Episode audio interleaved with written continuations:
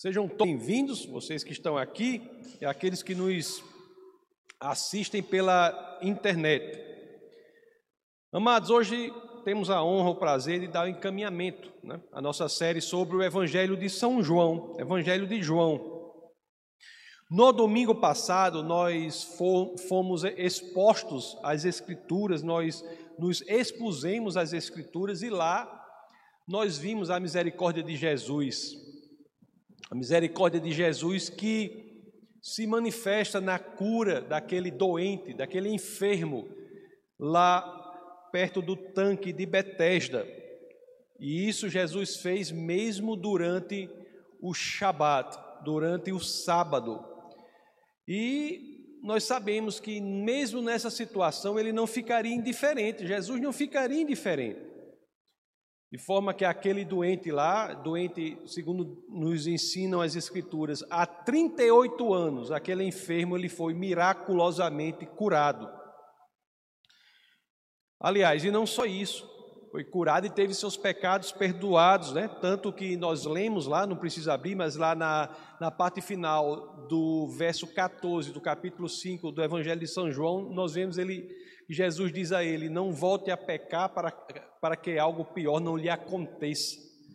Aquele doente ele foi curado da sua enfermidade, da paraplegia que o acometia há 38 anos e teve seus pecados perdoados.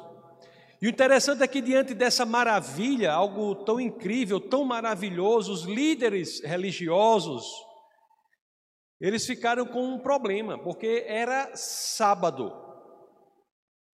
E eles pensavam: e agora? Foi quebrado o quarto mandamento. Era sábado. Então, antes mesmo de nós entrarmos na história, vamos relembrar o quarto mandamento. Então, quero ler aqui Êxodo, no capítulo 20. Vamos ler do verso 8 ao 11, para entender a situação dos judeus ali. Êxodo 20, vamos ler do 8 ao 11, as Escrituras assim dizem: Lembra-te do dia de sábado para santificá-lo. Trabalharás seis dias e neles farás todos os seus trabalhos, mas o sétimo dia é o sábado, dedicado ao Senhor, o teu Deus. Neste dia não farás trabalho algum, nem tu, nem teus filhos ou filhas, nem teus servos ou servas, nem teus animais, nem os estrangeiros que morarem em tuas cidades. Pois em seis dias o Senhor fez os céus e a terra, o mar e tudo o que neles existe, mas no sétimo dia descansou. Portanto, o Senhor abençoou o sétimo dia e o santificou. Então foi ali, né, naquelas mediações da, do tanque de Betesda, que surgiu o impasse. De um lado, um milagre impressionante e poderoso do Senhor Jesus, e do outro, a interpretação de uma regra, regra que eventualmente havia sido quebrada. E será que aqueles judeus eles iriam se render ao poder miraculoso do Messias ou iriam persegui-lo porque entendiam que haviam quebrado o Shabat, quebrado o sábado? Bom, meus queridos, como muitos de vocês já sabem, se não todos, eles optaram pela perseguição. O milagre, o, o poder de Deus, a, a libertação da enfermidade, tudo se tornou de só menos importância diante daquela interpretação que os judeus tinham do quarto mandamento. O que se tornou importante na realidade, naquele momento, para eles foi assediar, humilhar, matar aquele que liberta dos grilhões da doença, da tristeza, do desespero, da desesperança. Interessante como são as coisas, não é? E é exatamente envolto neste turbilhão, nessa, nesse redemoinho religioso, exatamente nesta situação, meus queridos, que se inicia o primeiro verso do texto base do nosso bate-papo de hoje. Então é por isso que eu peço a vocês que, como sempre digo, assim querendo, abram as escrituras no Evangelho de João, capítulo 5, verso 16, e vamos ler aquele que é o primeiro verso do texto base do nosso bate-papo de hoje. João 5,16, as Escrituras dizem assim: Então os judeus passaram a perseguir Jesus, porque ele estava fazendo essas coisas no sábado. Como será que Jesus se comportou diante disso? Como será que Jesus se comportou diante disso? Meus queridos, preste bem atenção o que eu vou dizer aqui, porque essa parte das Escrituras ela é muito relevante. Todas toda as Escrituras são relevantes, mas nesta daqui nós talvez tenhamos uma das passagens mais profundas do ponto de vista teológico dos evangelhos, no que diz respeito aos evangelhos. Essa talvez seja uma das passagens mais profundas. Porque aqui nesta passagem, que é breve, Jesus, ele não apenas colocará, exporá a superioridade de Deus sobre a lei, como também revelará a sua unidade com Deus Pai. Ele é franco com os judeus aqui. Conforme iremos ver, Jesus vai dizer que Deus é superior à lei. Não há interpretação da lei sem a consideração deste método de superioridade de Deus em relação a tudo. E ele vai também dizer que ele é igual a Deus, ele é Deus. Essa é uma revelação extremamente profunda, teologicamente falando, que tem implicações na nossa vida prática, conforme veremos.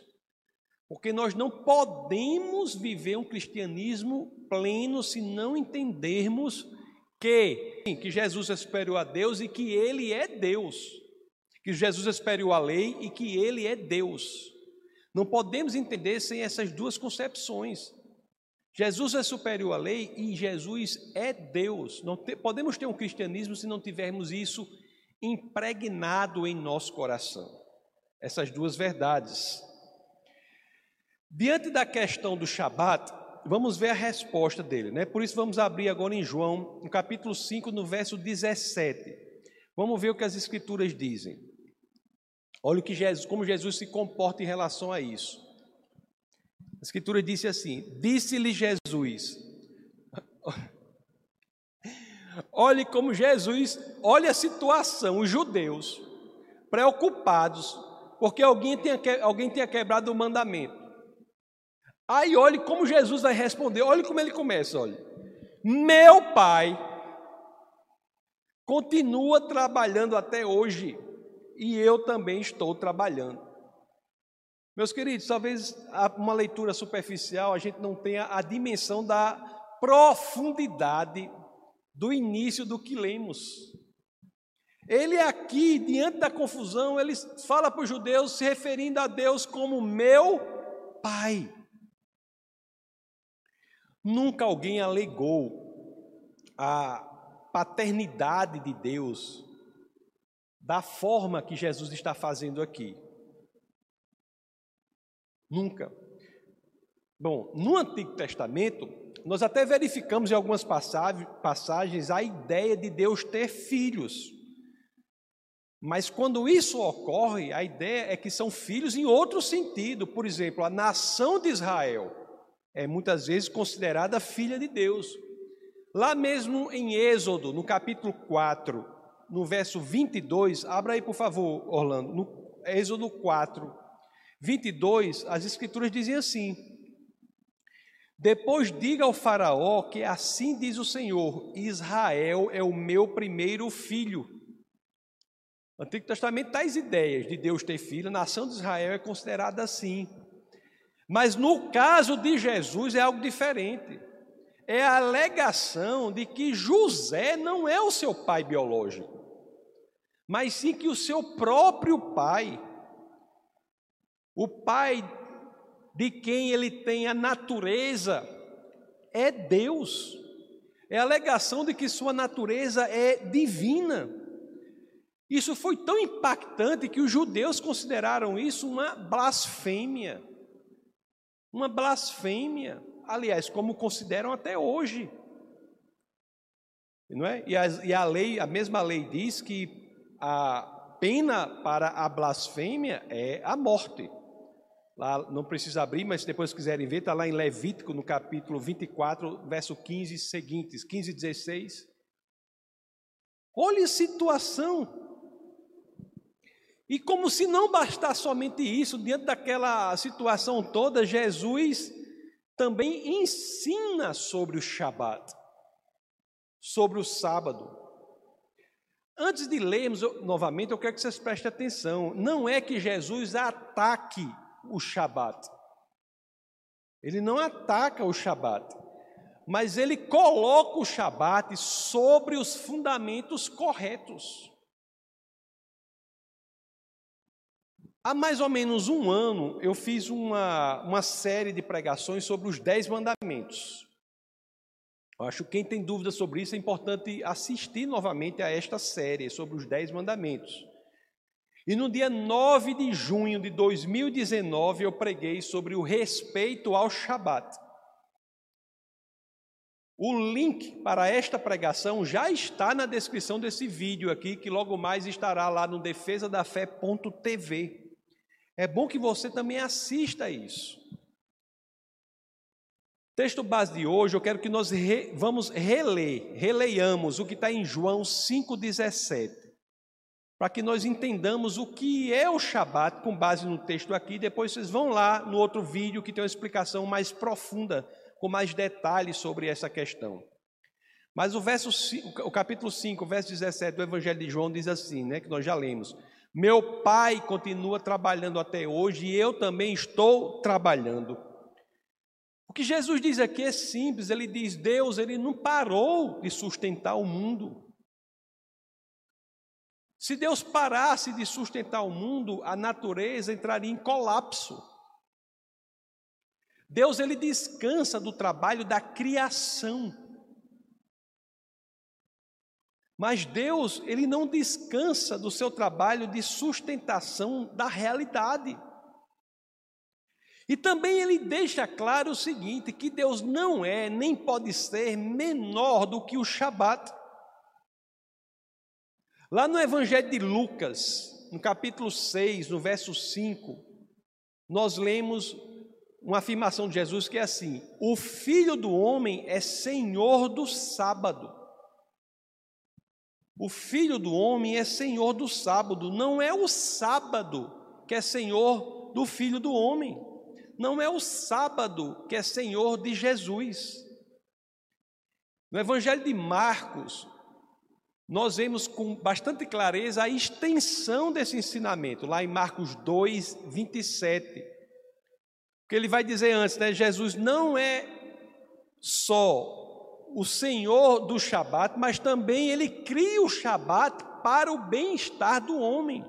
Olha o que Marcos 2, 27 diz. Então lhes disse: O sábado foi feito por causa do homem, e não o homem por causa do sábado. Tem um teólogo, ele é poeta também, morreu faz nem dois anos, americano chamado Eugene Peterson, que ele, que ele colocou essa questão dessa seguinte forma: eu copiei o trecho que ele fala para ler para vocês. Preste atenção, que coisa interessante. Ele diz assim, abre aspas, né? Shabbat tempo e espaço organizados para nos distanciarmos do frenesi de nossas próprias atividades, para que possamos ver o que Deus tem feito e está fazendo. Se não deixarmos o trabalho por um dia por semana, nos levaremos a sério demais. Observe o Shabat, silenciando o barulho interno para ouvirmos a voz mansa e delicada de nosso Senhor removendo as distrações do orgulho para discernirmos a presença de Deus. Interessante que antes dessa pandemia, dessa, dessa, desse lockdown, dessa coisa aí que está tendo aí, o mundo era. não podia parar um minuto. Tinha gente que você queria falar, a pessoa não, não pode, não pode. Tem, tem, assim, tem gente que não parava para nada. Era uma correria sem fim, desenfreada. As pessoas não sabiam o limite de nada, não tinha tempo, os pais não tinham tempo para os filhos. ninguém tinha tempo para ninguém, era uma confusão. Aí vem esse negócio aí, fica todo mundo em casa, vê, vê que não é bem assim. Se antes observássemos as Escrituras, nós saberíamos que deveríamos parar sim, um dia na semana, sem trabalhar. Eu não estou dizendo que é o sábado, porque Shabat não precisa ser traduzido como sábado, como eu explico lá no vídeo. Mas se você tem os sete dias de trabalho, você tem de reservar um para se dedicar ao Senhor de forma diferente. Meus queridos, eu tenho que dizer isso a vocês: que se você trabalha sete dias por semana, sem reservar um dia para dedicar-se especialmente ao Senhor, não é que nos outros você não vai se dedicar, não. Mas nesse dia você não se dedicar especialmente ao Senhor, você não entendeu a vida completamente. Nós não somos sabatistas, não, nessa igreja. Não é que ninguém faz nada no sábado, não. A pregação é que os mandamentos têm de ser observados, porque são bênçãos para nós. E um deles é que devemos separar um dia por semana para nos dedicarmos especialmente ao Senhor para o nosso próprio benefício. Mandamento não é uma escada para você se tornar o povo de Deus, não. Mandamento é para você observar por que você já é o povo de Deus. Quando Moisés desce lá do monte com as tábuas, ele não desce para um povo que não era o povo de Deus, não.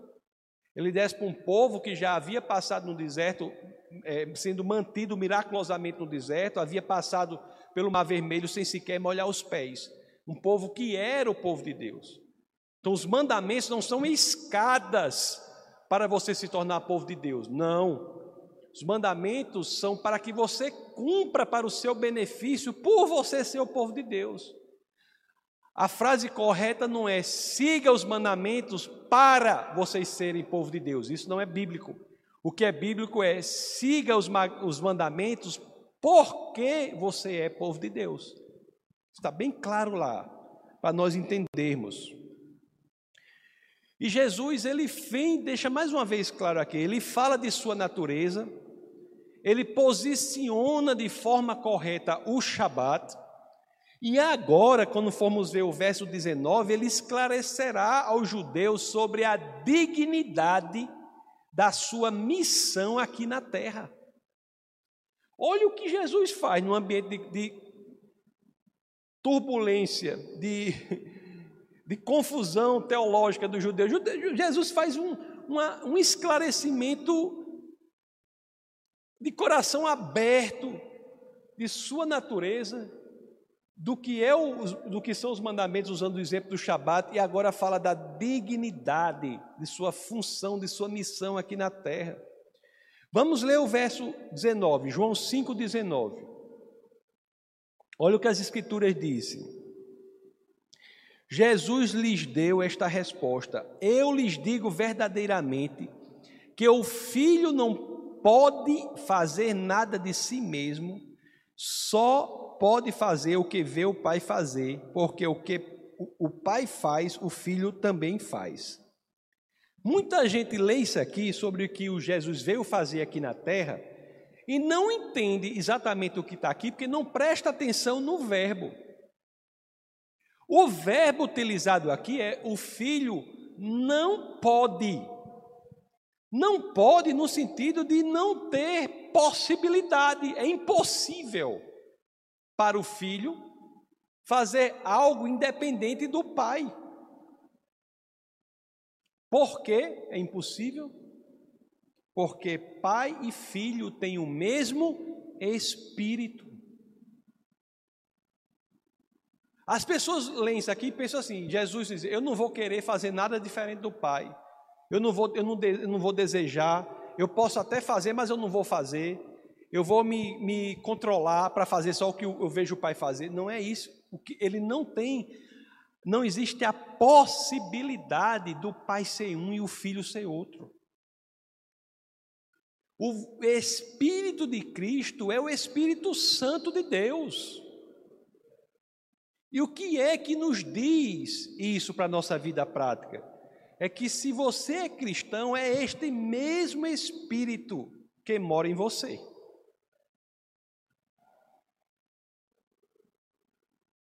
Esse Espírito, meus queridos, que que nos aconselha a seguir o caminho que Deus quer para a nossa vida. Espírito este que é espírito de vida. É por isso que, do ponto de vista prático, né, da leitura das Escrituras, nós temos que ver essas coisas que Jesus são, quem Ele é, a natureza de Cristo. E o outro passo na vida prática é entendermos que este Senhor, que é Deus, o seu Espírito habita em nós, então por isso que nós temos que saber quem somos em Cristo. Por isso que quando nós nos abrimos para as Escrituras, para o poder das Escrituras em nossa vida, nós nos abrimos para a influência do Espírito de Deus em nossa vida, Aí é que nós verdadeiramente temos a experiência plena de cristianismo, experimentamos a vontade de Deus em nossa vida. E vontade que as Escrituras dizem é boa, perfeita e agradável. O apóstolo Paulo diz na carta aos Romanos, não é isso? O fato é que essa passagem é tão curiosa porque Jesus ele, ele se expõe nessa passagem como em nenhuma outra dos evangelhos ele faz isso.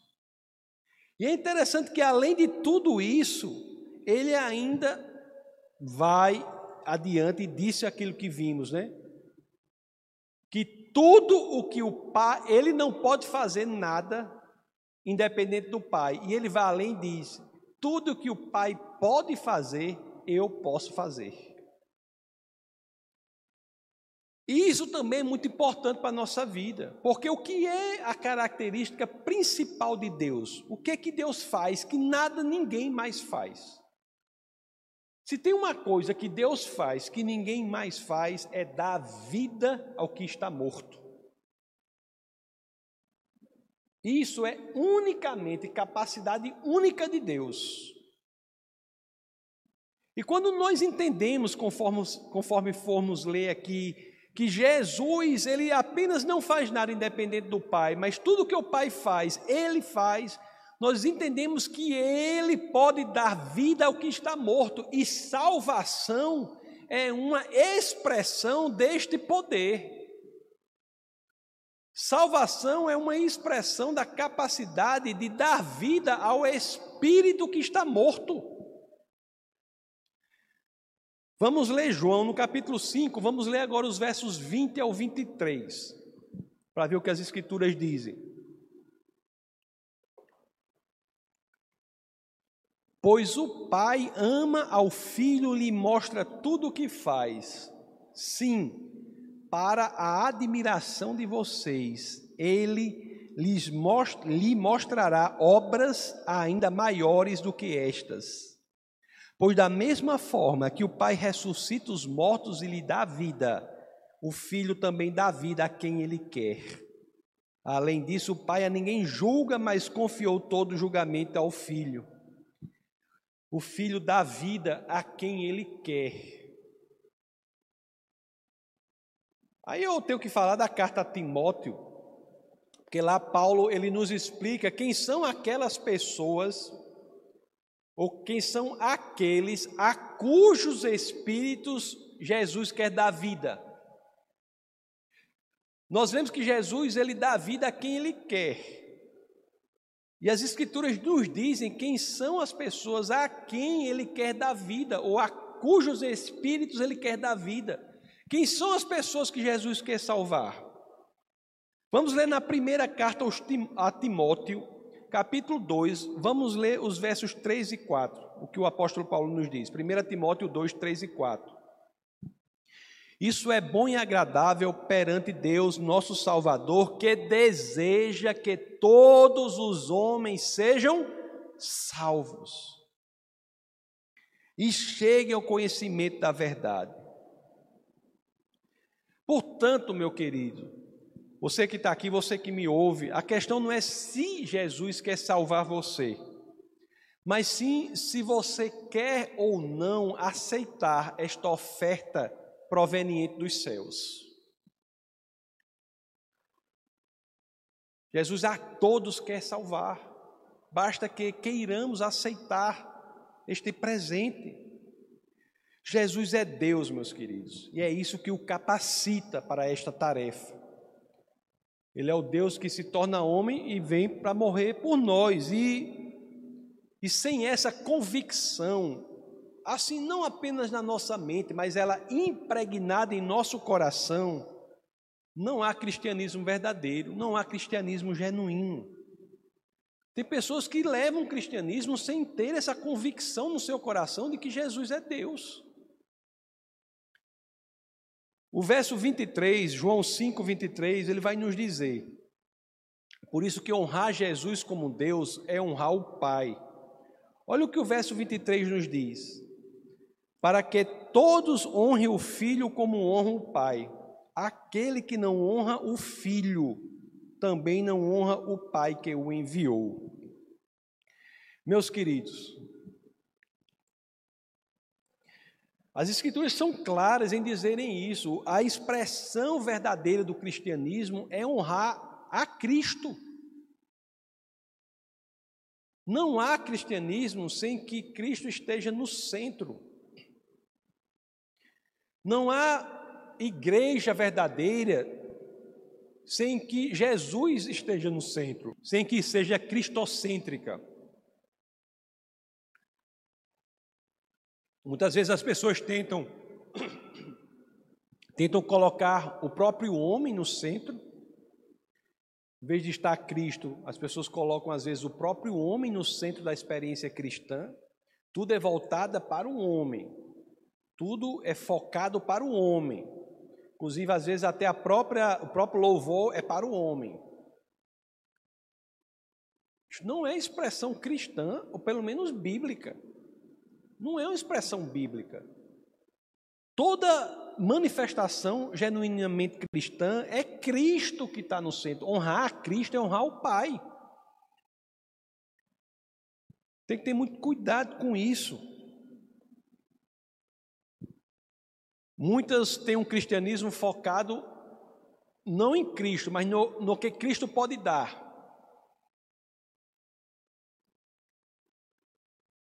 Isso não é colocar Cristo no centro. Isso é desequilíbrio, é distorção da posição em que Cristo deve estar. Cristo nos dá e Deus nos dá muitas coisas, mas esse não é o foco do nosso cristianismo. Não é o foco do nosso cristianismo. A razão de nossa adoração é pelo que Cristo é, não pelo que Ele pode nos dar. O verdadeiro cristão, ele nem busca as bênçãos, ele busca o abençoador. E a busca genuína do Cristo faz com que nós nos alinhemos à vontade dele e experimentemos a vontade dele, que é boa, perfeita e agradável. Nós temos que adorar a Cristo como Deus. Agora, tem no cristianismo sempre essa dimensão que é a dimensão prática. Porque uma coisa é você adorar Cristo como Deus, em seu coração aí, mas eu quero ver como você vai agir. Nunca leia as Escrituras sem pensar na dimensão prática da vida. A nossa ideia deve transcorrer a distância entre o cérebro e o coração e ser impregnada em nós, no nosso coração. E isso deve fazer com que nós hajamos, nos comportemos de acordo com essa ideia. Porque se nós entendemos que as Escrituras estão nos ensinando que Jesus é Deus, Ele é Deus, Ele é o Criador dos céus e da terra. Jesus é Deus, e nós entendemos que o Espírito dele está em nós, que nós entregamos nossa vida para Ele nós temos que agir de acordo com isso. Por exemplo, você está sofrendo opressão espiritual, saiba que Jesus tem autoridade sobre os demônios. Haja de acordo. Você está doente, saiba que Jesus tem autoridade sobre as doenças. Haja de acordo. Porque não adianta você estar convencido de algo se o seu comportamento não é Concordante não encontra, não é sinônimo do seu pensamento. Lá em Marcos capítulo 1, verso 34, Jesus curou muitos que sofriam de várias doenças, também expulsou muitos demônios. Não permitia, porém, que estes falassem, porque sabiam quem ele era. Eu quero ler aqui, abra em Mateus, no capítulo 11. Olha o negócio de João aqui. Olha, olha o Cristo, cujo Espírito habita em nós. Mateus 11, vamos ler verso 2, 2 ao 6. João, ao ouvir na prisão que o Cristo estava fazendo, enviou seus discípulos para lhe perguntarem: És tu aquele que haveria de vir ou devemos esperar algum outro? Aí Jesus respondeu: Voltem anunciem a João o que vocês estão ouvindo e vendo. Os cegos veem, os mancos andam, os leprosos são purificados, os surdos ouvem, os mortos são ressuscitados e as boas novas são pregadas aos pobres. E feliz é aquele que não se escandaliza por minha causa. Meus queridos, eu sei que é difícil. Às vezes nós temos essa convicção, mas é o que está nas Escrituras. É o que a Bíblia nos ensina. Nós não servimos a um Deus que é um hamster, que é um, que é um porquinho da Índia, um, um biscoito. Não. Esse Deus é o Criador dos céus e da terra. Jesus é Deus. Jesus não é um profeta. Ele é o cumprimento das profecias. Ele é Deus encarnado. E às vezes nós perdemos a dimensão do seu poder. Da coisa da natureza acontecendo, né? Esse mundo fragmentado. Mas até nisso, nós temos que trazer à nossa memória a história da tempestade. Lá em Marcos 4, do verso 39 ao 40. Estava aquela tempestade toda, aí o pessoal vai e acorda Jesus. Aí o que é que as escrituras dizem? Vamos ler o, 39, o, o é, Marcos 4, 39 e 40. Ele se levantou, repreendeu o vento e disse ao mar: Aquiete-se, acalme-se. O vento se aquietou e fez-se completa bonança. Então perguntou aos seus discípulos: Por que vocês estão com tanto medo? Ainda não têm fé? Por que alguns estão com tanto medo? Se realmente nós cremos que Jesus é Deus.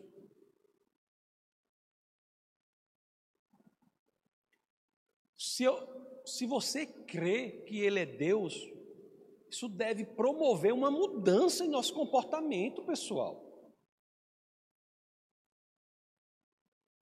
E Ele ser Deus é o que dá sentido a todo o cristianismo. É por Ele ser Deus é que você tem a coragem de chegar para outra pessoa e dizer: olha, Jesus é a única estrada para a sua salvação, é o único caminho para a sua salvação. É por ele ser Deus que faz sentido você chegar para uma pessoa e dizer assim: olhe, só ele ouve as suas orações. Você pode orar aqui em Natal, lá em nós, lá em Pau dos Ferros, lá em nós, você pode orar lá, você pode orar lá no Japão, na Coreia, no, nos Estados Unidos, porque ele ouve. Porque o Espírito dele é onipresente, está em todo lugar. Quem mais, não sendo onipresente, pode fazer isso? Por ele ser Deus, é que nós sabemos que ele está apto a nos perdoar. Por ele ser Deus, é o único que está de braços abertos para nos receber da forma que estamos. Por que alguém faria, conseguiria fazer isso? consegue porque Ele é Deus. Jesus, o Cristo, é o Deus vivo, né? Se revela aqui. Ele quer nos salvar. Faz uns, do, do, acho que foi lá no dia 19 de maio, do, 12 dias, né? Por aí. Essa terça passada, a outra, que o Ravi Zacharias morreu pedimos oração por ele, mas aprove ao Senhor que ele voltasse para casa. Ravi Zacharias, e ele faleceu. Quando ele, ele faleceu, faleceu com 74 anos, muito jovem. Quando ele tinha 17, ele tentou suicídio. Esse Ravi, que faleceu agora, tentou suicídio. E, e ali na cama do hospital, na sua tentativa de suicídio, tentou suicídio, foi levado ao hospital, e ali na cama, uma só frase mudaria a vida dele para sempre. Alguém, naquele momento, lhe trouxe a Bíblia, abriu e leu a parte final de João 14, 19. Bota aí, Orlando, 14, 19. Parte final, leu para aquele suicida ali. Porque eu vivo, vocês também viverão. Porque eu vivo, vocês também viverão. Esta única frase mudou radicalmente a vida de Ravi Zacharias.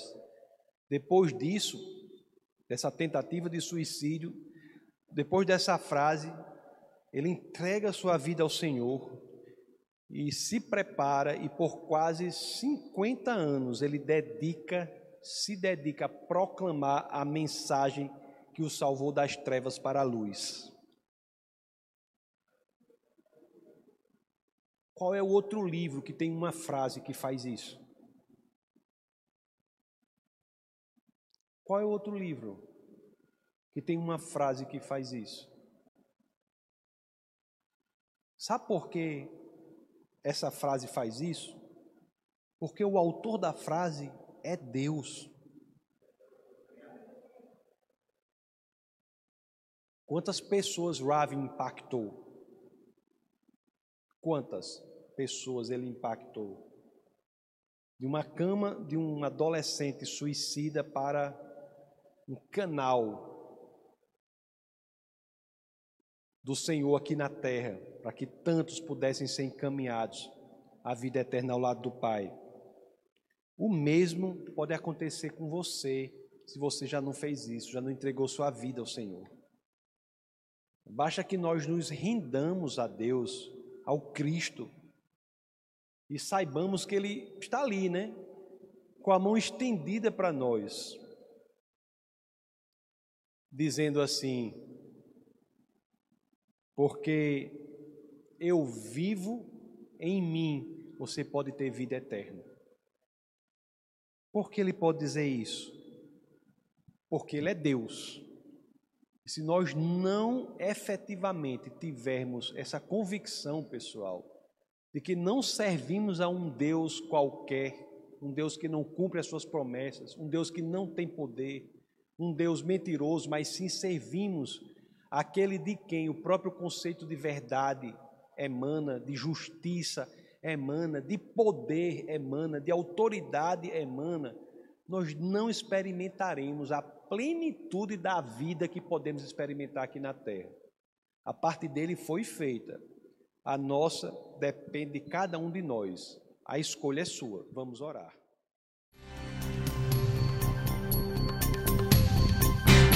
Essa foi uma produção do Ministério Internacional Defesa da Fé, um ministério comprometido em amar as pessoas, abraçar a verdade e glorificar a Deus.